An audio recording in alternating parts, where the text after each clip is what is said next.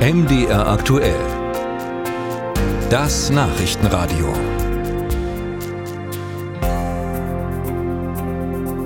Auf den Energiemärkten geht es inzwischen wieder vergleichsweise entspannt zu. Gas- und Strompreise sind wieder deutlich gesunken und weit von ihren Höchstständen entfernt, als sie wegen des Ukraine-Krieges in die Höhe schnellten.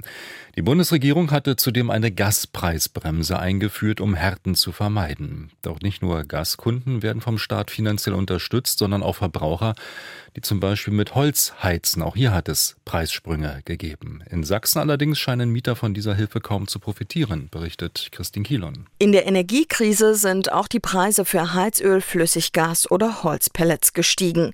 Deshalb können bei der Sächsischen Aufbaubank Härtefallhilfen für das vergangene Jahr beantragt werden. Davon sollen eigentlich auch Mieter profitieren, erklärt Florian Bau vom Mieterverein Dresden. Aber dazu brauchen sie ihren Vermieter. Da muss aber der Vermieter aktiv tätig werden. Er muss einen Antrag stellen, damit diese Soforthilfe ausgezahlt werden kann und da müssen die Voraussetzungen vorliegen. Das Geld muss der Vermieter dann direkt an den Mieter weiterleiten. Doch es gibt ein Problem, meint Jurist Bau. Zu wenige Vermieter hätten die Härtefallhilfe bisher beantragt. Der Sächsischen Aufbaubank zufolge sind seit Beginn der Förderung im Mai Anträge von 930 Vermietern eingegangen. Damit seien sie deutlich in der Minderheit, sagt Sprecher Volker Stößel. 90 Prozent der Antragsteller sind Eigennutzer und 10 Prozent der Antragsteller sind Vermieter, das heißt Wohnungsunternehmen und private Vermieter. Deshalb werde jetzt versucht, mehr Bewusstsein für die Förderung zu schaffen. Dabei hat auch der Verband der Wohnungs- und Immobilienwirtschaft VDW Sachsen geholfen. Verbandssprecher Alexander Müller erklärt, sie hätten die Mitglieder im Juni ausführlich über die Förderung informiert. Also die Nachfrage ist tatsächlich da, aber tatsächlich sind auch die Rahmenbedingungen so, dass die ganz große Beantragungswelle nicht da ist, weil es gibt ja schon einige Voraussetzungen für diese Härtefallhilfe und die greift offenbar nicht ganz so häufig wie vielleicht erwartet. Denn das Geld gibt es nur, wenn sich der Preis im Vergleich zum Vorjahr mehr als verdoppelt hat.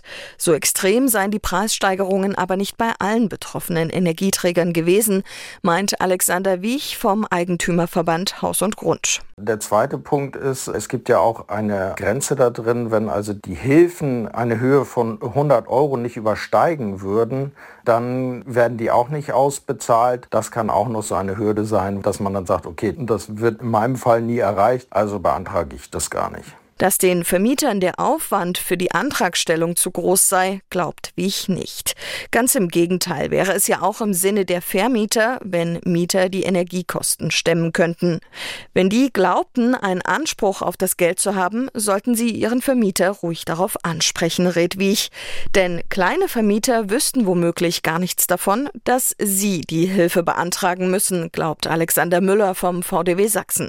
Doch das könnte teuer werden. Besteht ein Anspruch Anspruch und das Geld wird nicht abgerufen, könne der Mieter die Heiz- und Warmwasserkosten teilweise kürzen. Wir haben unsere Mitgliedsunternehmen dringend empfohlen, diese Härtefallhilfen zu prüfen und wenn sie in Frage kommen, eben auch zu beantragen. Weil wir sind schon der Meinung, dass die Unternehmen Gefahr laufen, die Vermieter zivilrechtlichen Ansprüchen der Mieter ausgesetzt zu sein, sofern diese eben davon hätten profitieren können. Aber noch ist es ja nicht zu spät. Noch bis zum 20. Oktober kann die Härtefallhilfe online bei der Sächsischen Aufbaubank beantragt werden. Musik